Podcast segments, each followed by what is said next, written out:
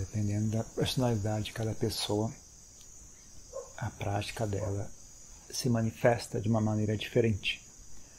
diferente depende dos valores, das tendências mentais, das características mentais. Né?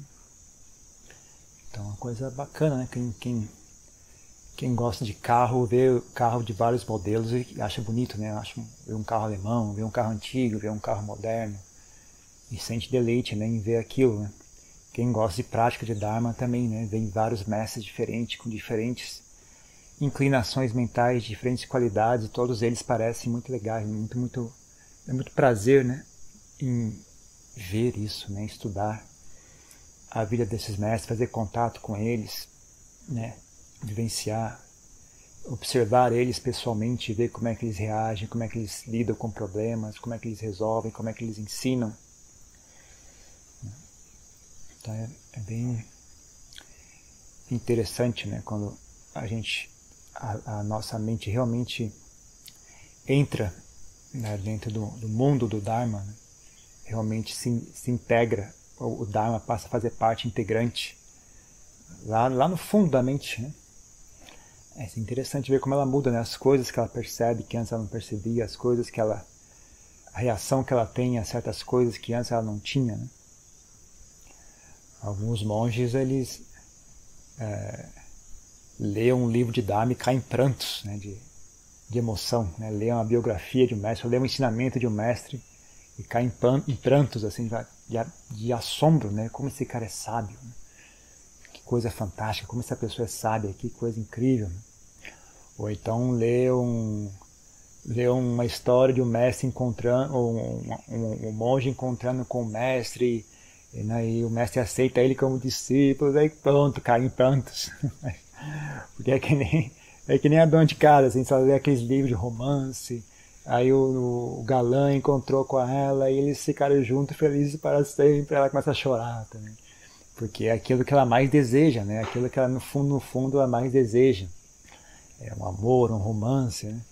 Os monges também é parecido, né? Quando eles leem uma história, assim, às vezes caem em prantos também, assim, de emoção, né? Falam, Nossa, coisa fantástica.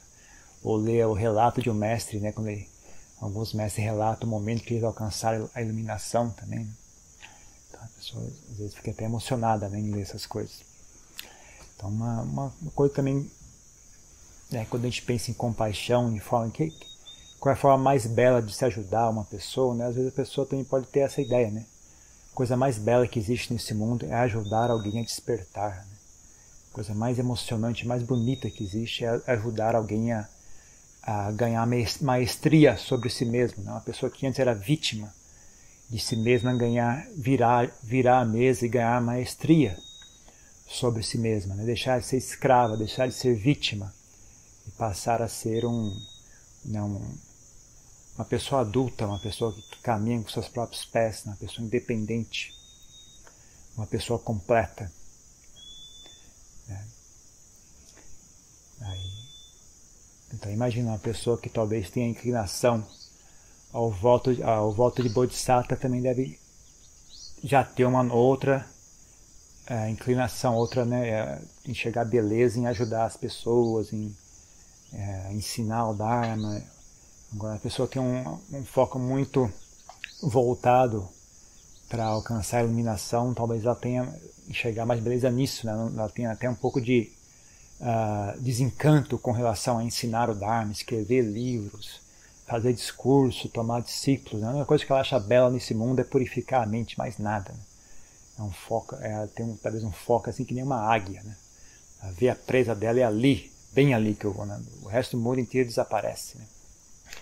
Isso quando a pessoa alcança o nível de sacada gami, é bem assim. Né? Já está já tá com um foco, foco fixo na iluminação. Né? Não, não perde mais tempo, não tem. É direto ao alvo. Né? Está bem à frente dela. Não, o mundo inteiro desaparece. A única coisa que ela enxerga é o alvo que ela quer alcançar. Então. Uh, mas todos eles, né? Todos eles tomam deleite no Dharma, né? Então, se a pessoa já alcançou, se a pessoa está ah, caminhando em direção a alcançar, né, então ela sempre vai ter deleite no Dharma. Então, ela também vai ter deleite em ver as pessoas ouvindo o Dharma, desenvolvendo a prática, né? melhorando, aprendendo. Né? É só nesse, nesse período mesmo que ela está quase, no, quase no, alcançando a linha de chegada que talvez ela fique dessa forma tão obcecada assim que esquece o resto do mundo. Né? Só tem uma, uma coisa em, em, em vista que é o destino final. Mas os demais, os demais níveis, depois que ela alcança a iluminação, é comum e normal que ela sinta vontade de ensinar, sinta vontade de, de ajudar as pessoas. Também as pessoas que estão no começo também sempre também sentem muita vontade de ajudar, né? Porque elas têm uma noção muito clara, ainda lembram, né? De como elas eram antes de conhecer o Dharma e como é que elas são agora. Então elas têm muita gratidão, né? muita senso de, de deleite no Dharma. Mas de qualquer forma, ah, nesse trabalho né, de ajudar as pessoas a despertar, as três principais ferramentas são Sila, Samadhi e Panya. Ah, é como se fossem três ingredientes do remédio. Né? Três ingredientes que juntos né, eles curam a pessoa.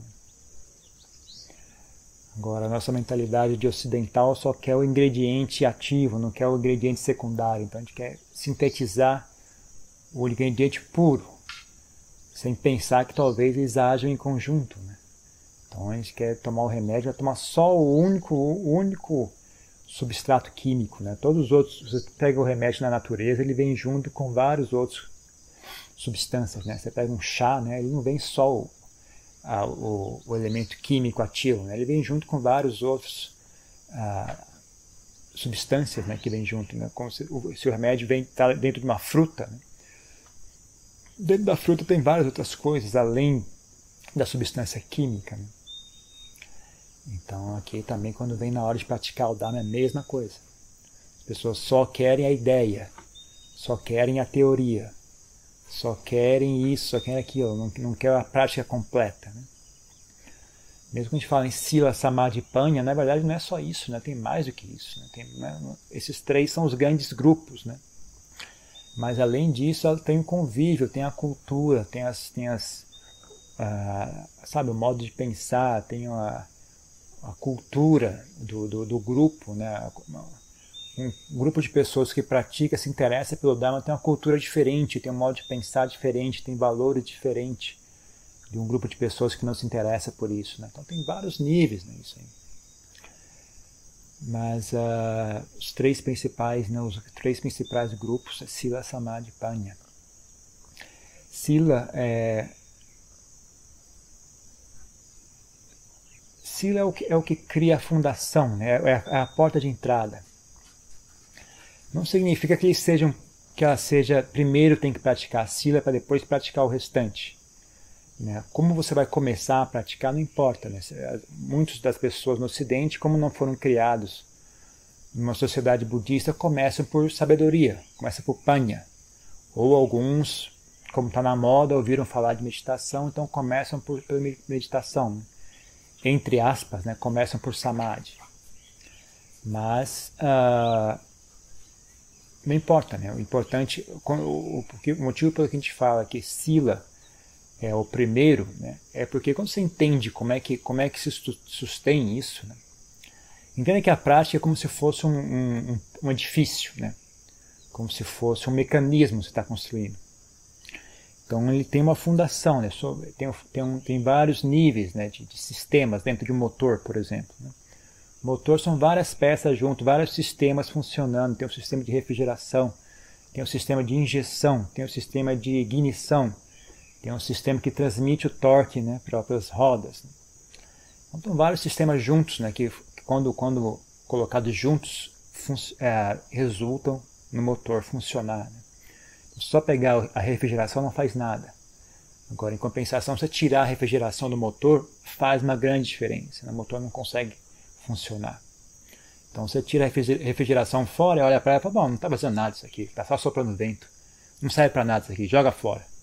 Aí você liga o motor, ele não, ele não roda nem dois minutos, né? ele já queima e explode. Então as pessoas aqui são muito inteligentes, têm esse problema também. Né? Elas pegam só uma coisa e falam, oh, isso aqui não serve para nada, isso aqui é, é só aspecto cultural, isso aqui é inferior, vamos, vamos direto ao assunto. O importante é essas teorias aqui, né, essas explicações, o Pachitya Samupada, os níveis da mente, os diferentes jhanas, isso sim é que é o, que é o real, isso é que é o verdadeiro. Mas na verdade é, é só falatório, né? Para elas é só conversa, né? elas não, não têm noção do que, é que se trata aquilo. Porque elas não têm aquela experiência, né? só têm as ideias na cabeça e o apego e a vaidade. Então a, a gente fala que Sila é o primeiro porque ele cria a fundação para que os próximos possam se manifestar. Né?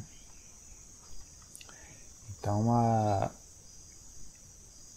para que, que, o edifício fique de pé mesmo, né, para que ele funcione, fique de pé, tem que começar pela fundação, sila, né, que é, tem tanto o aspecto de disciplina, né, disciplinar a mente, ah, literalmente disciplinar a mente, né, não tem muito que explicar isso, né, justamente isso, né, ensinar a mente a, a agir de maneira disciplinada, de maneira controlada, de maneira eficiente, de maneira uh, aplicada, né?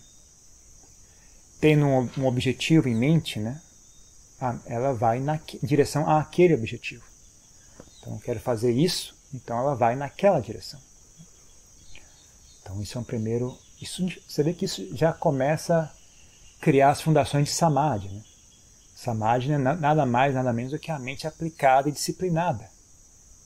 Né? Só que um nível mais sutil nível de disciplina que você precisa para controlar o seu comportamento, controlar a sua fala, é um nível grosseiro. É um nível grosseiro. Pode ser obtido de maneira grosseira. Pode ser obtido manipulando emoções. Pode ser obtido manipulando ideias, né? valores, mecanismos mentais grosseiros. Já o nível de disciplina que você precisa para alcançar a samadhi não tem como você manipular isso de forma externa. Ele precisa ser interior.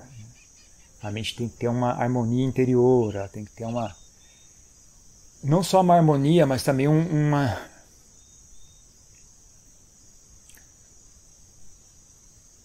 Ela não tem que.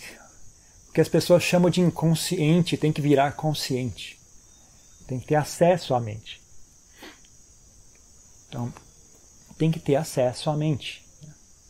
Então, para você conseguir ter acesso à mente, você precisa conseguir tolerar a visão daquela mente, a experiência daquela mente.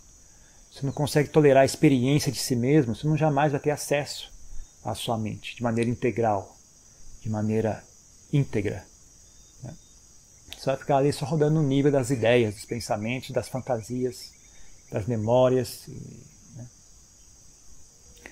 Então tem que ter. Aí já não. Como é um negócio sutil, né? Já não é tanto sila, né? A gente já começa. É uma coisa que chama samadhi, né? Mas isso aqui você pode olhar de vários ângulos, né? Não é que tem um nome escrito samadhi. Se você quiser olhar samadhi sob o aspecto de sila, é uma forma de sila também. É uma forma de disciplina. É uma forma de, de coesão, é uma forma de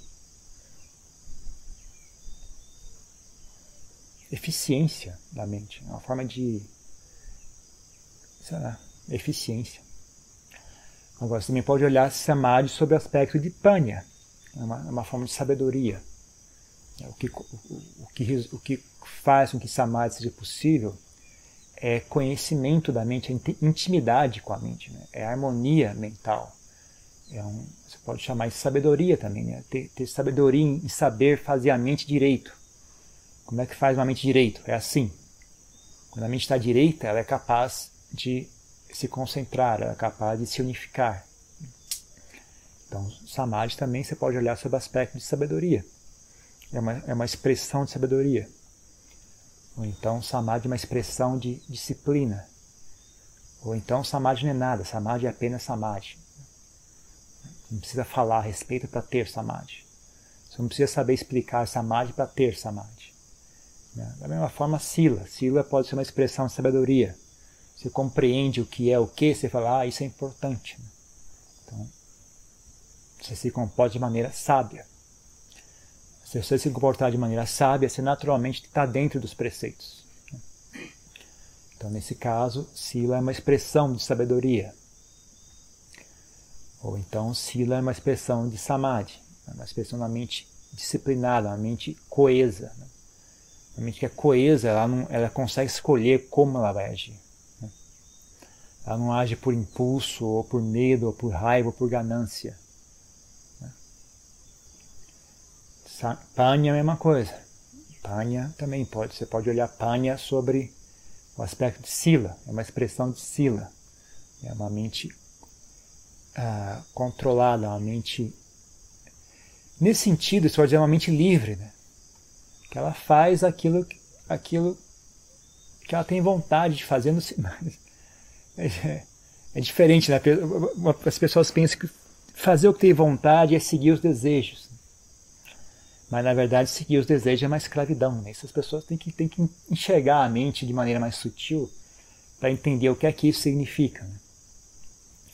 A ideia não, eu faço o que eu quero, eu faço o que eu tenho de vontade. Você não faz o que você quer. Fazer o que você fazer o que você tem vontade não é liberdade. Digamos assim, você faz o que você quer, mas isso não é liberdade. Isso é uma espécie de escravidão. Você vê a mente quando ela vence, né? consegue tomar um, ganhar um novo, um novo patamar, né? um novo ponto de referência. Né? Aí que ela entende mais claramente né? o que é liberdade, né? o que é, ah, se eu quiser fazer isso, eu faço, se eu não quiser, eu não preciso. Não tenho obrigação de fazer isso. Se eu quiser comer uma comida agradável, eu como. Se eu não quiser, eu não como. Não há compulsão, não há agressão. Né? pessoas não entendem né, que, na verdade, os desejos agridem as pessoas. O motivo pelo qual as pessoas seguem os desejos dela é porque eles agridem. Você não satisfaz seus desejos, a mente sofre. Os desejos agridem. As pessoas não olham isso. Né? As pessoas acham que os desejos são meus amigos. Os desejos estão aqui para me trazer prazer e felicidade. Na verdade, é, os desejos estão ali para te agredir. Se você não der o que eles querem, eles te agridem, te torna a sua vida uma miséria, não? Transforma você numa pessoa cruel, uma pessoa insana. Tudo isso graças aos desejos. Né? Mas a pessoa vai estudando, ela começa a entender mais claramente esse assunto. Né? Então, ah, também existe em, sabedoria o aspecto de, de comportamento disciplinado, né? A mente não, não se comporta mais movida por insanidade mental ou por desejo, se comporta mais movida por volição. O que, que eu. Não, mas não é, o que, que, eu, que a gente nem tem vocabulário para falar isso. Eu ia dizer agora o que é que eu quero fazer, mas, mas não é o mesmo que, que eu quero fazer de uma pessoa mundana, né? É o que, que eu quero fazer no sentido do que, que é útil, né? o que, que é benéfico, o que está de acordo com o Dharma, o que está de acordo com a verdade, né? E não é o que, que eu quero fazer no sentido quais são os meus desejos, do que, que eu tenho medo, do que, que eu tenho raiva. Né? Não é, não é esse o que, que eu quero fazer. Né? É o que, que eu quero fazer no sentido o que, que é correto fazer, o que, que é bom fazer, o que, que é útil fazer, o que, que leva à libertação, o que, que leva à sabedoria, que, que leva ao bem-estar, tanto meu como dos outros. Né? Então, nesse sentido, né, que Panya também possui o aspecto de Sila, e a mente sábia ela é harmoniosa, ela é tranquila, né? ela não tem atrito com o mundo ou com si mesma, então ela é naturalmente pacífica. Né? Então, nesse sentido, Panya também toma partido em Samadhi, né? também toma partido em Panya. Então, na verdade, se você olhar mesmo, se você olhar de maneira correta, né? na verdade não tem muita diferença um do outro. Né? É como se fossem uma, un, uma única esfera. Né? Se você olhar se ela está tá em cima da mesa, né, você fala, essa é a parte de cima, essa é a parte de baixo. Mas você rola ela um pouquinho para o lado, já, opa, a parte de cima agora está embaixo, a parte de baixo está em cima. Se você, se você tirar o ponto de referência né, dos outros objetos, não existe em cima ou embaixo. É uma, apenas uma única esfera, né? Apenas um único objeto. Né? Sila Samadhi Panya, na verdade, são apenas um único objeto. Né? Então, é que eu não sei se é isso que Adianchar queria dizer, né? mas eu lembro dele falando né, que a, prática deveria ser redonda. Faça sua prática redonda, que ela seja redonda. Eu acho que talvez ele teria dizer no sentido de ela ser contínua, né? Não é algo que vai até ali, para e depois volta e recomeça. Ela vai, o começo e o fim são a mesma coisa. Né? Ela começa no, no, exato ponto onde ela termina, e ela termina no exato ponto onde ela começou. Então ela vai sempre andando de forma contínua, sem meio, sem fim. Né? Ela simplesmente continua em frente. Então, é. Agora também um, um aspecto de uma esfera perfeita, ela passa a ideia de harmonia. Né? Ela não tem. Ela é coesa, né? Uma, se pegar uma esfera perfeita, ela é coesa. Ela não tem um, pedacinho saindo para fora divergente do restante. Todo, todas as partes da esfera parecem ter valor igual. Né? Ela é totalmente coesa. Né? A parte de baixo é parecida com a de cima, é igual a de cima, que é igual a de baixo, que é igual a do lado, que é igual ao centro, que é igual ao exterior. Então, também tem essa, essa ideia de coesão. Né? Fazer a prática ser redonda, né? uma prática coesa, onde Sila, Samadhi e Panya fazem parte de um mesmo processo um não está maior que o outro. Né? Se um está maior que o outro, tem uma bolha na esfera. Né? Ou não é bem uma esfera, está mais por uma coisa oval, uma figura oval. Ou vocês não. Né? Ou são duas figuras separadas, né? que é pior ainda, tem que ter conexão uma com a outra. Né? Que é o, é o que acontece muito quando as pessoas estudam muito o livro, né? Então, Panya vai lá para frente, mas Sila Samadhi fica lá para trás. Então, a panha dele é um, é um, balão de ar flutuando no espaço, não tem conexão com nada. É apenas um balão vazio, cheio de ar, quente.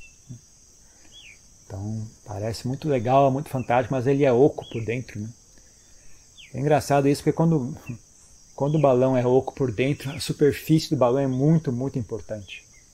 Se uma agulha encostar na superfície, ele explode muito fácil. Então, as pessoas que têm muito estudo e, pouca prática têm essa característica, elas são muito frágeis, né?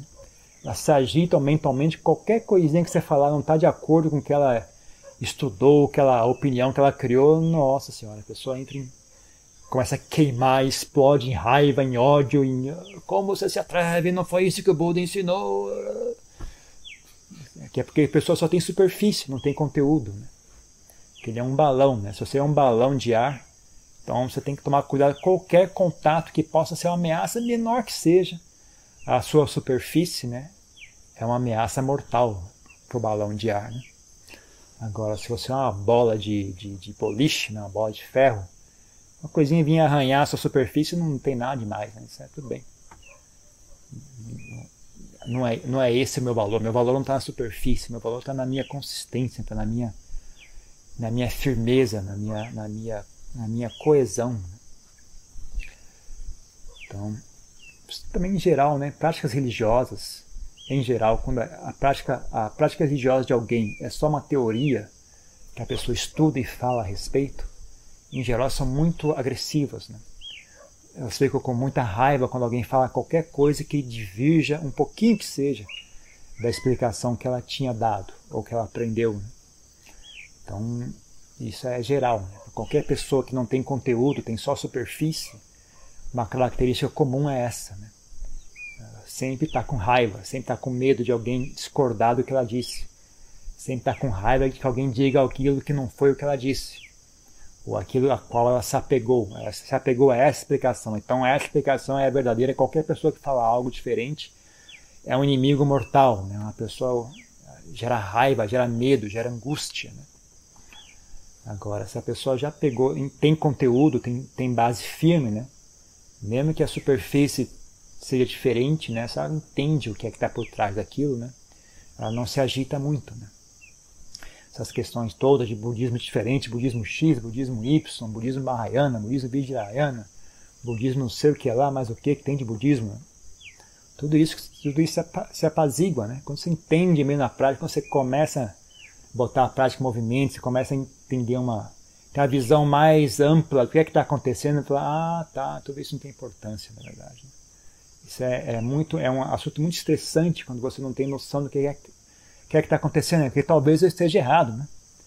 Talvez eu esteja errado e o outro esteja certo. Meu Deus, e agora? Será que eu estou certo? Será que eu estou errado? Quem está certo? Quem está errado? Mas depois você pega o jeito, você vê, ah, tudo isso não é tão importante, assim, não importa quem está certo e quem está errado, porque a prática vai é um algo que não depende disso, né? Não depende de estar certo ou, ou a opinião está certa ou está errada. Ou, a prática é algo que existe fora de tudo isso. Né? Todas, todas essas escrituras e textos são algo que apontam para algo, né? mas não são o algo. Né? Então, mesmo que haja divergência exteriormente, né, o conteúdo, né, se você captou, né, para onde que está apontando aquilo, ah, agora, agora não pode, não tem importância. Né? Importante é isso aqui, não aquilo lá. Então fica bem mais tranquilo, fica bem mais pacífico. Né? A mente fica serena, não fica tão agitada e preocupada o tempo todo. É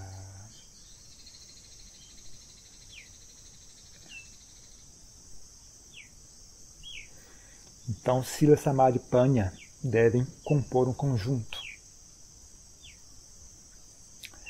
Já as pessoas que pegam, saem muito para. No Ocidente isso é muito raro, né? mas na, na Tailândia às vezes você acha. Achava, né? Eu acho que hoje em dia a Tailândia é basicamente um país ocidental, não tem muita diferença. Mas quando as pessoas não tinham muito treinamento intelectual, quando as pessoas viviam mais em contato com a natureza, né? era bem mais fácil para elas desenvolver samadhi. Né? A mente era um fenômeno muito mais sereno do que é hoje em dia. Né? Não era um fenômeno tão frenético e agitado como é hoje em dia. Né? As pessoas tinham menos contatos. Né? As pessoas não viviam na cidade, viviam no campo. O ritmo da vida era bem mais lento, né? não tinha carro passando, não tinha luz piscando, não tinha eventos ocorrendo a cada dois minutos, uma nova notícia, não sei aonde, houve um tiroteio, no lugar tal, houve um vazamento químico, no lugar tal está pegando fogo. Né? Você está morando no campo, lá você não tem acesso a nada disso. O que você tem é o galo cantou, está chovendo, está chovendo, está com cara que vai chover, o Zé passou de moto, é isso aí. Então o ritmo é bem tranquilo, a mente não está tão agitada, com tanto estímulo. Ela não foi adestrada a ficar pensando 24 horas por dia, né, que nem a gente foi desde criança. Então é muito mais fácil desenvolver samadhi. Né? Mas aí a pessoa não, não tiver o aspecto de sabedoria, né? isso vira vira pai de santo, vira vira vidente, vira começa a inventar sozinho, tentar interpretar sozinho o que, é que ela está vendo, aí vê o anjo, vê isso, recebe a mensagem divina e aí o ego entra em ação, aí eu sou eu sou o Messias, eu recebi a mensagem e negócio desanda de novo. Então também é uma prática sem só samadhi não resolve. Né? Só sila também não resolve, né? vira, uma, vira uma prática de exército. Né? As pessoas ficam. vira uma espécie de ritual. Né? As pessoas não, não conectam sila com samadhi panya. Né? Sila vira um ritual. Inclusive, se eu, se eu não me engano, se, eu, se, a minha interpretação está correta, né? é um dos, dos é o que chama silabasa paramata. É um dos, dos grilhões, né? um dos, das coisas que, que o Sotapana vence, né? é essa, esse, uh, essa interpretação errada, né? essa, essa forma errada de, de agir, né? esse, entender, uh, uh, a mente conecta tudo. Né? Tudo conecta-se na mente. Né? Sila, não, Sila só existe em função da mente. Né? Então, por exemplo, sei lá, a pessoa acha, ah, se você se você se prostrar à imagem do Buda tantas vezes por dia, sua mente vai se purificar e você vai alcançar a iluminação. Se a pessoa, eu, segundo meu entendimento, não sei se está certo ou errado, se a pessoa quebrou essa silabasa paramata, né? ela já sabe, não, não é prostrar-se à imagem do Buda que faz com que eu alcance a iluminação. Então, você seguir essas regras, isso é um erro muito comum dos monges, né? Se você seguir essas regras monásticas, a sua prática vai andar para frente. Né?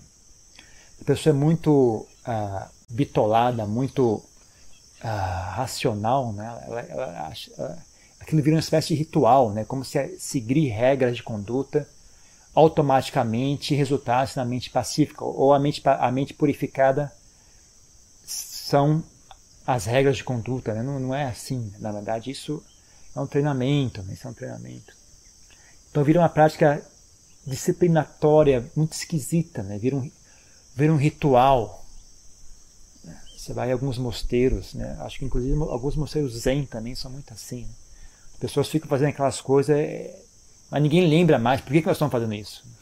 Vira uma espécie de Olimpíadas do, do Faustão, sabe? Aquelas, aquelas provas malucas, mas tem que pular aqui, aí você faz isso, aí você bota ali, aí você tem que fazer prostração. Você, ninguém lembra por que, que nós estamos fazendo isso, ninguém, ninguém lembra mais. Né? Na verdade, isso é um treinamento, né? isso tinha que estar conectado a algo. Né? Vira uma, apenas uma prática exterior. Né? E aí não anda para frente, né? vira uma, uma, uma, fonte de preocupação. Né? Em vez de virar uma fonte de, de paz mental e de, de serenidade mental, vira uma fonte de preocupação. Vira uma ferramenta para agredir os outros também. Né? Aí quem é o, o monge uh, que, que uh, como é que chama? É, enforce, né? Que aplica as regras, né? que, que vigia a disciplina, né? vira uma pessoa, fica agredindo os outros, né? fica dando bronca nos outros. Né? A pessoa não tem não tem noção né? do que, que é aquilo, para que, que serve aquela regra. Né? Então fica ah, agitando a mente, a mente das pessoas, não, você tem que fazer assim, se eu não fizer assim. Uh na verdade, aquela prática era para pacificar a mente das pessoas, não para agitar elas ainda mais. Né? Então vira uma coisa meio maluca mesmo. Eu literalmente acho que vira uma, uma, uma Olimpíada. Não sei se existe isso. Antigamente tinha um, no, no programa do Faustão tinha um, um, quadro que era as Olimpíadas do Faustão. Que botava as pessoas a fazer umas provas malucas que não tinha menor pé nem cabeça. Ela tinha que pular de um lado para o outro, aí tinha que colocar uma bola em cima de não sei que a hora. É uma coisa.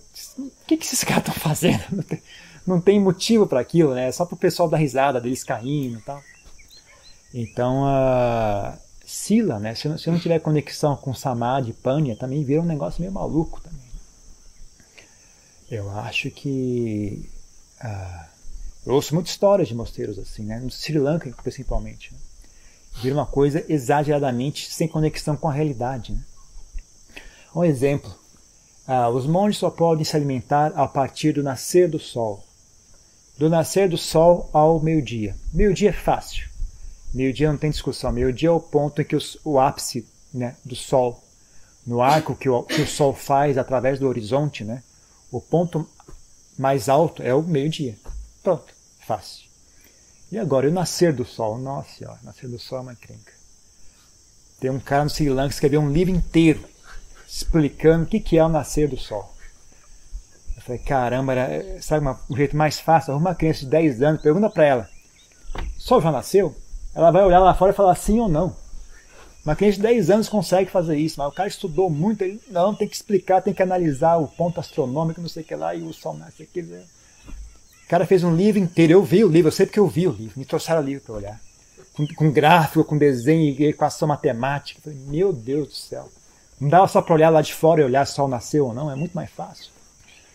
Mas aí começa, um, cada um tem uma opinião. Aí um, um grupo lá tinha opinião de que o nascer do sol é, significa o nascer do sol do ponto mais alto, do, do, na montanha mais alta. Né? Então, quando o sol nasce na montanha mais alta, é que é o nascer do sol. Não, não o nascer do sol é na, o lugar onde você está quando há. Quando você pode enxergar o, o círculo inteiro do sol.